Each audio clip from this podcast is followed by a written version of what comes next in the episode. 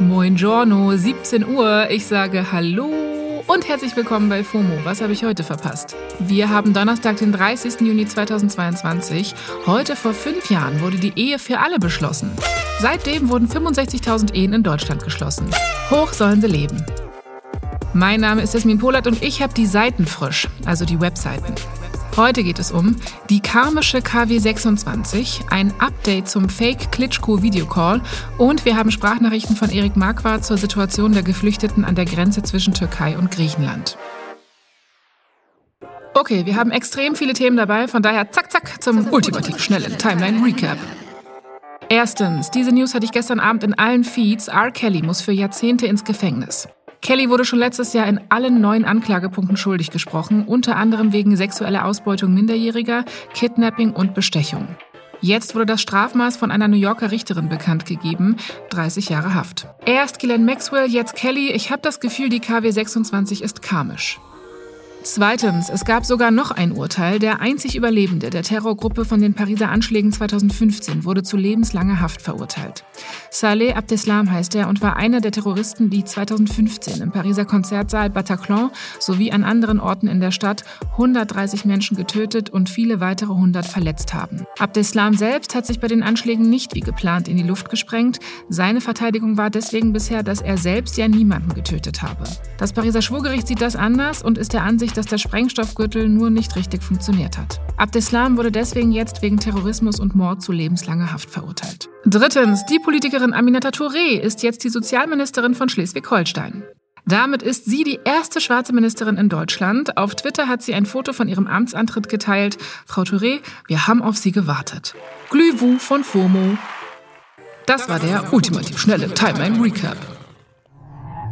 Kommen wir zu einem Update. Am Montag hatte ich euch ja erzählt, dass die Berliner Bürgermeisterin Franziska Giffey in einem Videocall einem Fake-Klitschko gegenüber saß und das Gespräch nach 30 Minuten abgebrochen wurde.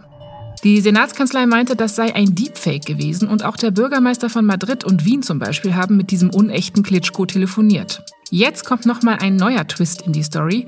Ein russisches Satiriker-Duo hat sich nämlich zu den Videocalls bekannt. Wovan und Lexus heißen die und Beweise, dass die beiden wirklich hinter den Anrufen stecken, haben sie bisher nicht geliefert.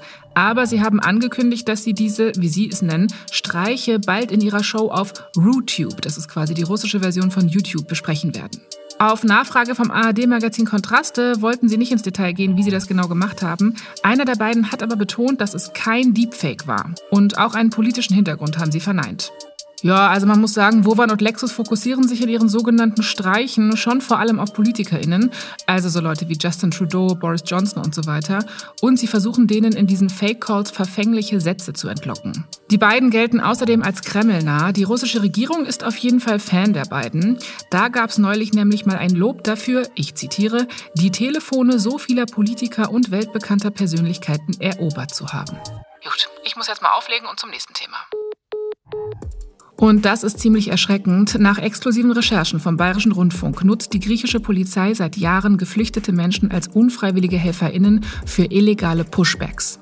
Pushbacks sind staatliche Maßnahmen, bei denen flüchtende und migrierende Menschen meist direkt nach Grenzübertritt gewaltsam zurückgeschoben werden, ohne die Möglichkeit, einen Asylantrag zu stellen oder den gerichtlich überprüfen zu lassen.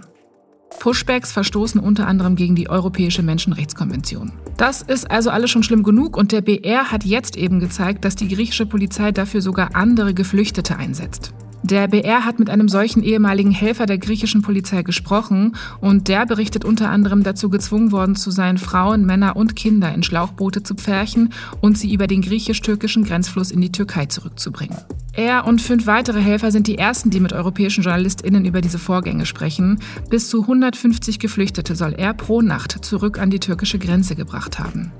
Maskiert und teils unter Einsatz von Gewalt.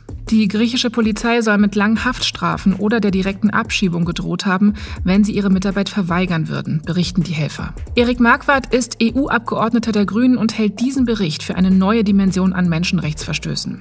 Die Frage ist, sagt er, was man jetzt mit diesen Erkenntnissen macht. Ich habe ihn mal gefragt. Was machen wir damit, Erik? Also ich glaube, dass man erstens eine klare Sprache auf europäischer, aber auch auf nationaler Ebene braucht. Also Mitgliedstaaten wie Deutschland müssen sich klar dazu verhalten, dass Sklaverei, Menschenhandel, diese ganzen Sachen durch staatliche Stellen organisiert. Das muss man sich wirklich klar machen. Eine Grenzüberschreitung ist, die krasse Konsequenzen haben muss. Und da fehlt es momentan an öffentlichen Äußerungen, auch zum Beispiel von der Bundesinnenministerin. Das Zweite, was passieren muss, sind Vertragsverletzungsverfahren durch die Europäische Kommission oder Mitgliedstaaten. Auch die können das beantragen. Wenn EU-Recht so massiv gebrochen wird, dann muss das Konsequenzen für die Staaten haben. Aber drittens, es braucht auch strafrechtliche Aufarbeitung dieser Vorwürfe. Es kann nicht sein, dass Menschen Verbrechen begehen und dafür dann nicht auch persönlich haftbar gemacht werden. Das trifft die Politiker, die das zu verantworten haben, aber eben auch die Menschen, die vor Ort dort Zwangsarbeit durchführen. Danke dir. Heute ist übrigens auch eine neue Folge vom Spotify Original Podcast Memento Moria rausgekommen, die sich mit dem Thema Pushbacks auseinandersetzt, also wie diese an der griechischen Grenze ablaufen. Darin kommt auch Erik Marquardt vor. Außerdem spricht Franziska Grillmeier vor Ort mit einer Pushback-Überlebenden. Sham Jaff besucht das Athener Migrationsministerium und möchte wissen, was die griechische Regierung zu den Pushbacks sagt. Hört da gerne mal rein, verlinken wir euch natürlich auch. Jo, das war's für heute mit FOMO. Wir hören uns morgen wieder hier auf Spotify. FOMO ist eine Produktion von Spotify Studios in Zusammenarbeit mit ACB Stories. Folgt uns gern und lasst eine Bewertung da. Danke, tschüss.